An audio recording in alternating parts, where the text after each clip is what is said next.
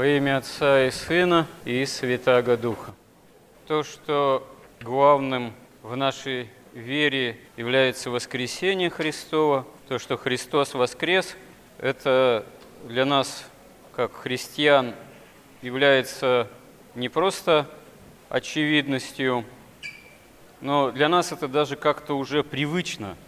Восприятие самой жизни, жизни по вере именно в свете воскресения Христова. А если же, например, обратиться к Ветхому Завету, то мы можем констатировать, что на самом деле в Ветхом Завете указаний на возможность личного спасения не так уж много.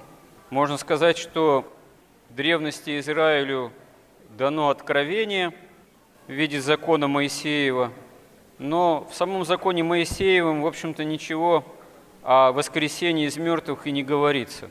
Почему, кстати говоря, ко времени евангельской истории в Израиле не было ясного представления о жизни вечной и воскресении из мертвых.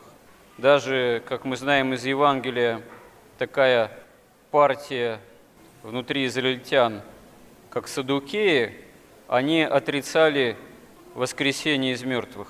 Они отрицали, в общем-то, бессмертие для человека. Причем они не были в собственном смысле атеистами, они не отрицали бытия Божьего и важности соблюдения закона.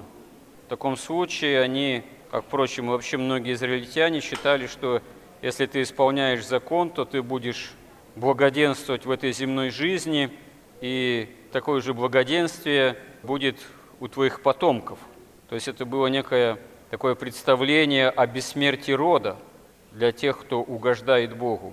И что интересно, сами-то садукеи, они, если перевести это слово буквально на русский язык, садок цадик, праведный, это как праведные, именно они акцентировали на необходимость соблюдения закона без всяких обетований о личном бессмертии.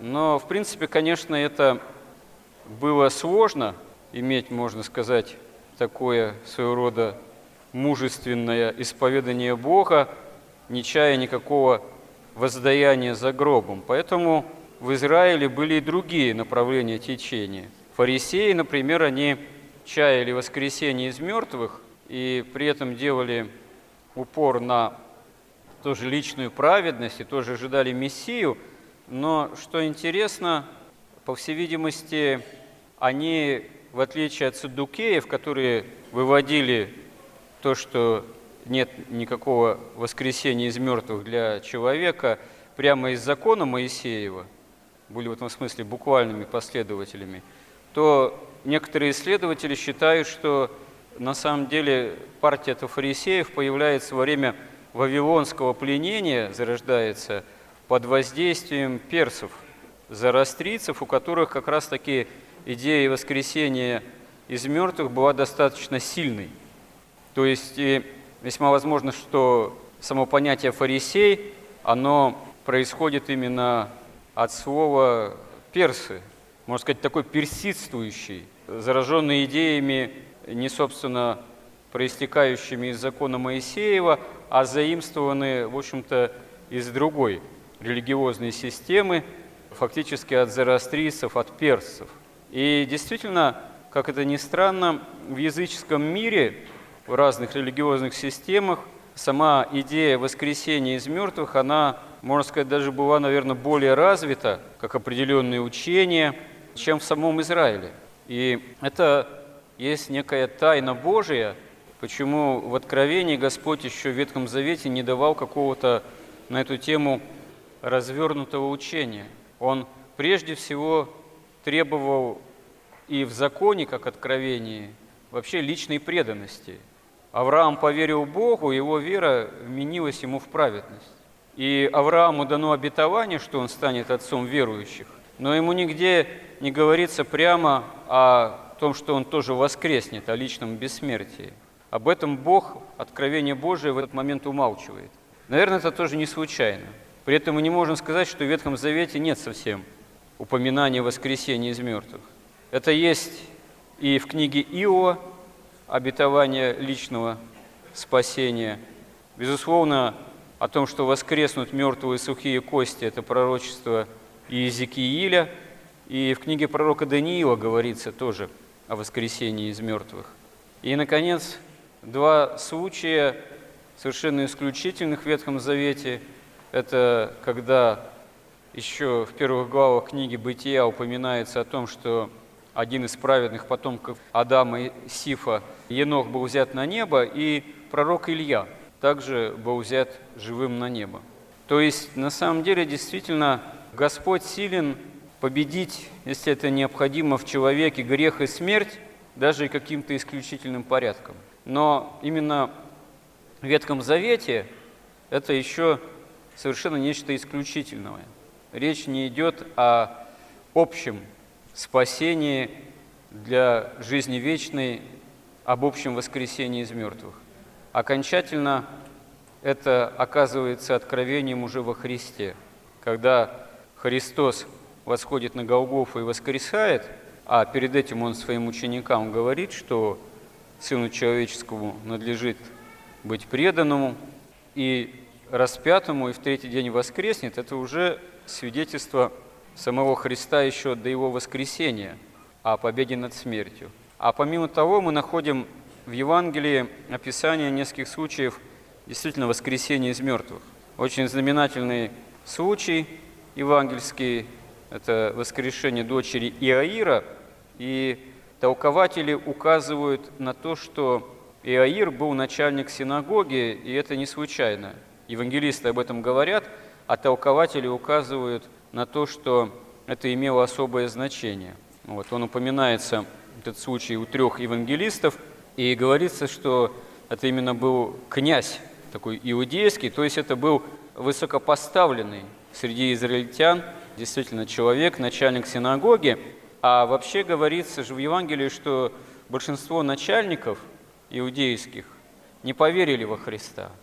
А это был, наверное, один из немногих действительно начальствующих в Израиле тогда, который обрел веру во Христа. Хотя очевидно, что его к этому вынудили обстоятельства, потому что дочь его была при смерти, она умирала.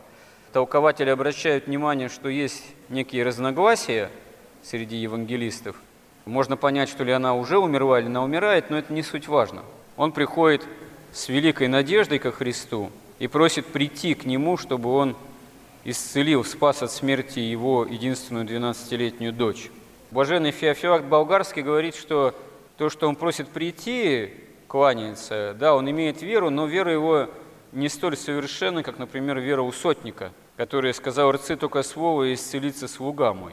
Да, вера сотника, она более совершенна, но у этого начальника синагоги Иаира это тоже вера есть. И он кланяется к Христу Спасителю, он просит о спасении от смерти его дочери.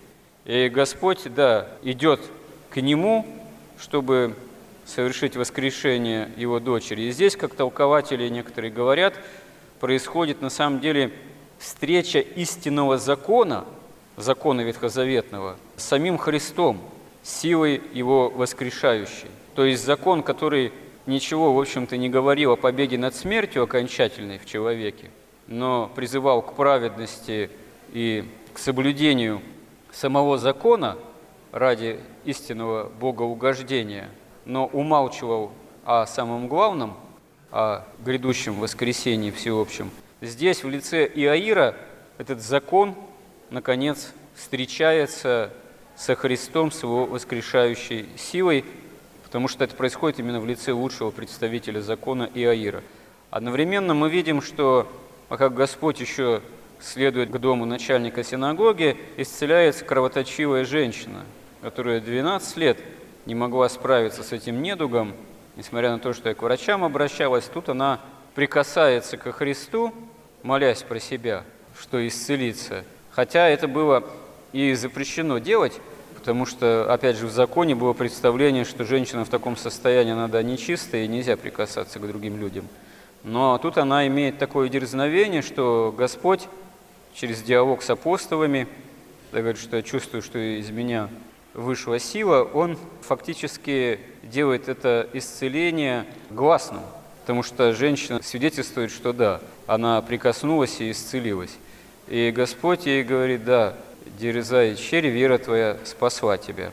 Святитель Феофан Затворник обращает наше внимание на то, что в данном случае и начальник синагоги, и эта женщина имеют определенный образ внутренней молитвы. Причем начальник синагоги Иаир, он велигласно просит у Господа помощи, спасения для его дочери, а женщина молится про себя. И святитель Феофан говорит, вот иногда люди говорят, что я молюсь, молюсь, а моя молитва, она недоходчива. Господь на нее не отвечает. А почему, говорит, не отвечает? А потому что надо прийти в состояние именно такой доходчивой молитвы, молитвы, которая была бы неотказываема Богом.